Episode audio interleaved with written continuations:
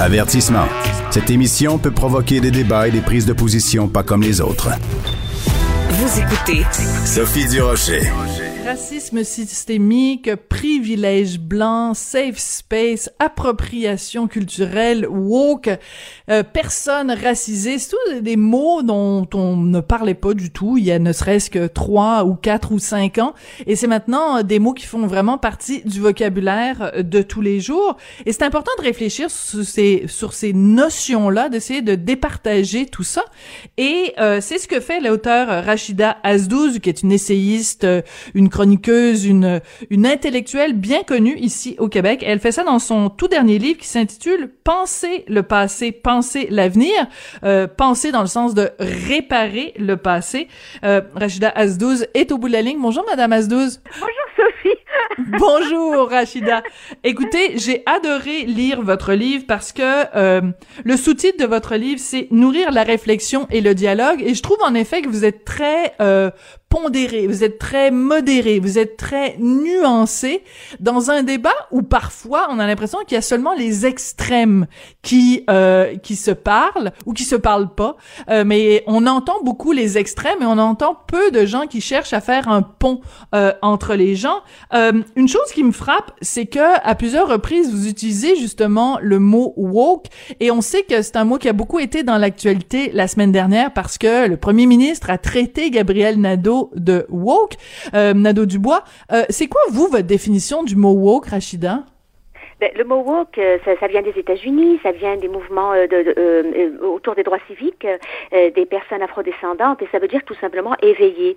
éveiller, c'est-à-dire quelqu'un qui surveille ses angles morts et qui, dans éveiller d'abord aux injustices qui l'entourent, qui s'assure que dans la société dans laquelle il vit, personne ne reste sur le carreau. Bien entendu, ça a pris toutes sortes de formes. Il y a des woke qui se définissent plutôt comme des gens qui sont les gardiens de la vertu, de la morale. Il y a des gens qui les accusent de se poser en gardien de la vertu et de la morale, et il y a un éventail de positions et de postures chez les woke, euh, de la personne qui dit attention, euh, euh, ne pas perdre de vue la justice sociale, parce que notre société laisse encore des gens sur le carreau et des pans entiers de la société sur le carreau, mais il y a des gens qui n'ont retenu du mot woke que sa version la plus caricaturale, c'est-à-dire brûler des livres. Oui, c'est ça. Mais c'est aussi ce que, ce que, ce dont vous parlez dans votre livre quand même, et c'est ça qui est intéressant, c'est que à la base, c'est une bonne idée. Bien sûr, tout le monde est pour la vertu, tout le monde est pour la justice, ou tout le monde, en théorie, devrait être pour l'inclusion, pour la diversité, sauf quand les gens qui défendent ces idées-là deviennent à leur tour soit des censeurs, soit qui disent à la partie euh, euh, adverse, euh, ferme ta gueule, je, je veux pas t'entendre. à ce moment-là, ça mène à la culture de l'annulation, la fameuse cancel culture. Donc, en fait, dans votre livre, euh, vous, vous, vous nous mettez un petit peu en garde et vous mettez un peu la gauche en garde contre certains dérapages. Euh, tout à fait. Euh, c'est le, le, le, fil conducteur du livre. Dans le fond, c'est que le diable est dans les détails. Et qu'on peut, affirmer, qu'on peut affirmer, on peut euh, faire des affirmations qui, à première vue, sont tout à fait, qui tombent sous le sens. Il faut pas exclure, par exemple. Ça tombe sous le sens. Bon, peu de gens prônent comme ça l'exclusion, à part des racismes vraiment, des racistes vraiment décomplexés, ou des xénophobes, euh, ou des homophobes. Mais le diable est dans les détails parce que certaines affirmations, qui semblent comme ça accompagnées de leur sens, quand on les travaille, et surtout le vocabulaire, et c'est pour ça que pour moi, c'était très important de déconstruire le mhm. vocabulaire euh, antiraciste, un certain vocabulaire antiraciste, parce que ça aussi, je le dis dans le livre, il y a plusieurs façons d'être antiraciste. il n'y a pas qu'un seul, euh, il n'y a pas qu'un seul modèle, il n'y a pas qu'un seul vocabulaire. On n'a pas à imposer aux gens la manière dont ils décident d'être antiraciste. Et parce que quand on décortique le, le, le, le vocabulaire, le lexique, on s'aperçoit qu'effectivement, un terme qui, à première vue est, évident et, bienveillant peut cacher euh, le contraire de ce qu'il prône. Et c'est là qu'il faut faire attention. C'est que tout le monde doit faire attention à ces angles morts, euh, incluant les personnes qui se déclarent et qui se définissent comme des antiracistes.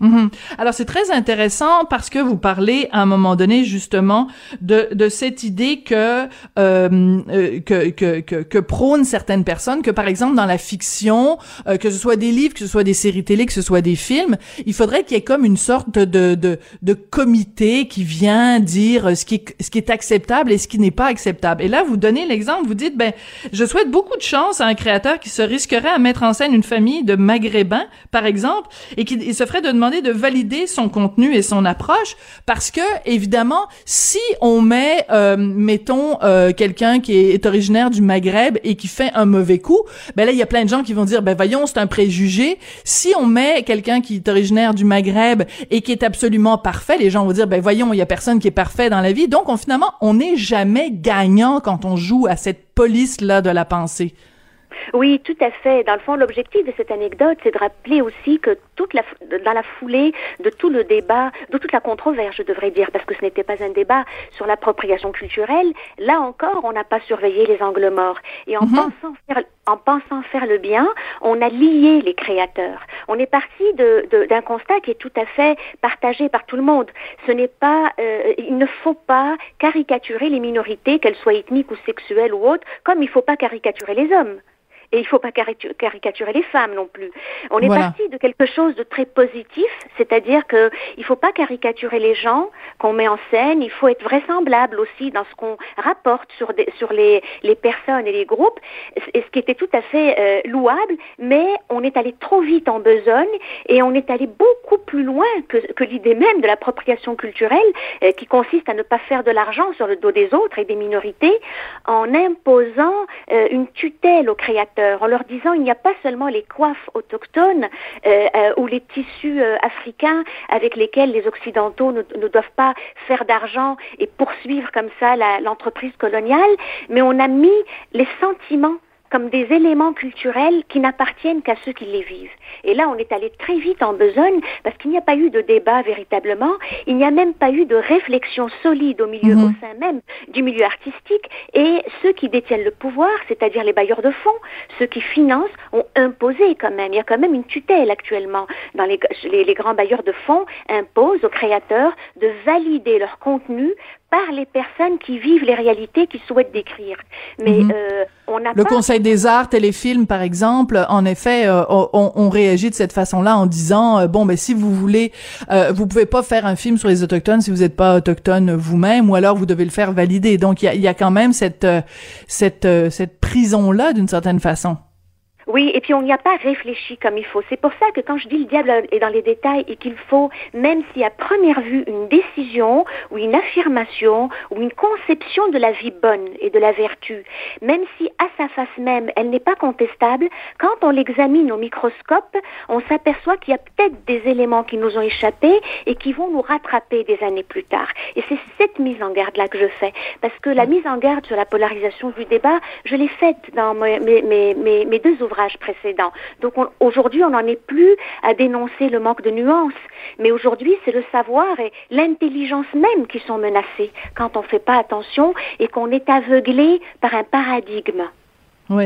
Alors, j'ai beaucoup aimé à la page 102, vous dites que tous vos amis progressistes se livrent à des généralisations méprisantes quand il s'agit de tresser le portrait robot du réactionnaire québécois. C'est un homme qui est malchanceux en amour, qui est ignare, qui lit le journal de Montréal, qui vit dans le 450 et qui vote pour la CAQ et vous dénoncez ces préjugés-là. Donc, tous vos amis progressistes pensent que euh, les, lecteurs du Journal de Montréal sont des gros réacs. Euh, vous devriez peut-être changer à, à, à, songer à changer d'amis, Rachida.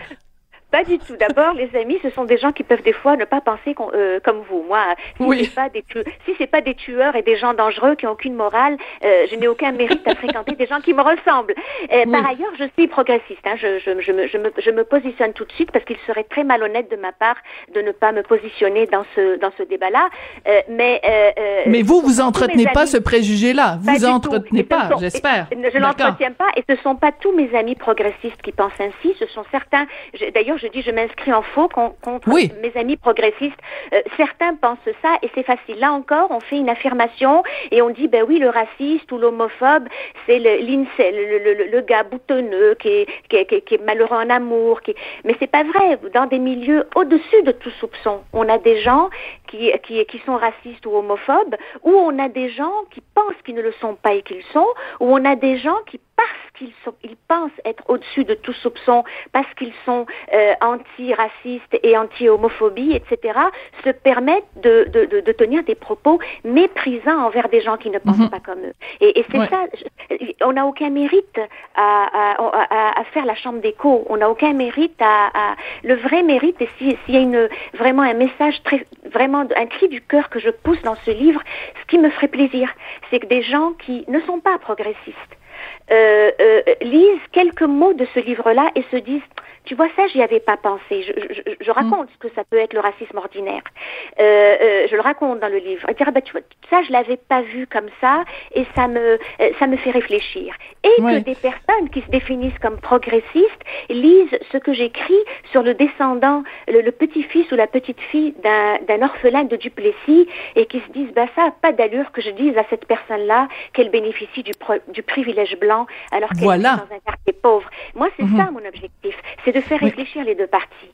Oui, mais c'est et c'est là que les gens vous aiment et vous apprécient, Rachida. C'est justement cette position euh, de, de de de de modératrice en fait entre des gens qui normalement peut-être ne se parleraient pas ou ne verraient pas le, le bien fondé qu'il peut y avoir dans le dans le point de vue de l'autre.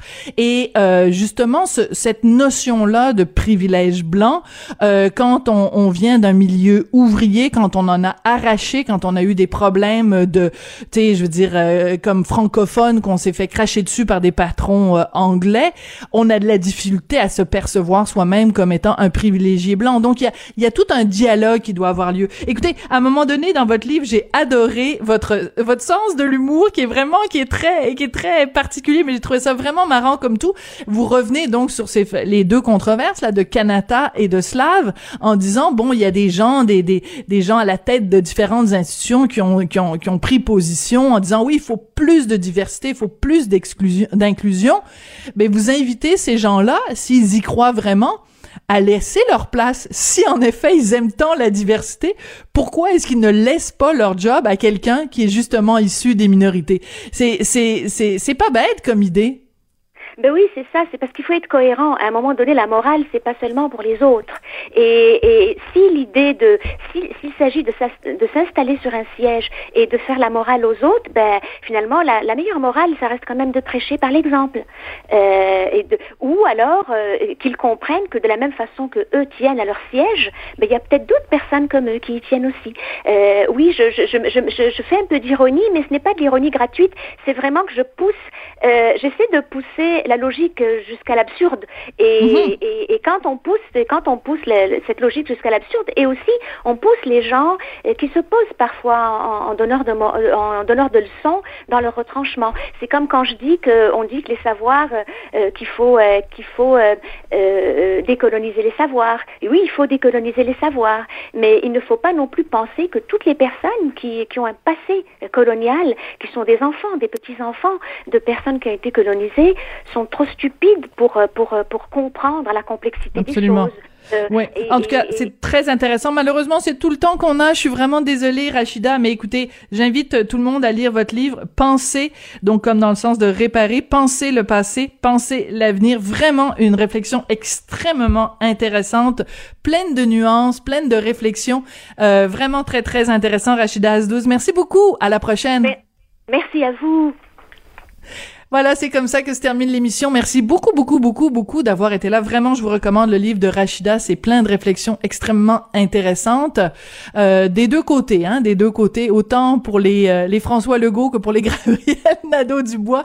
C'est comme ça que se termine l'émission. Merci à Maxime Lacasse, à la mise en onde, Florence Lamoureux, à la recherche. On se retrouve demain. Au revoir.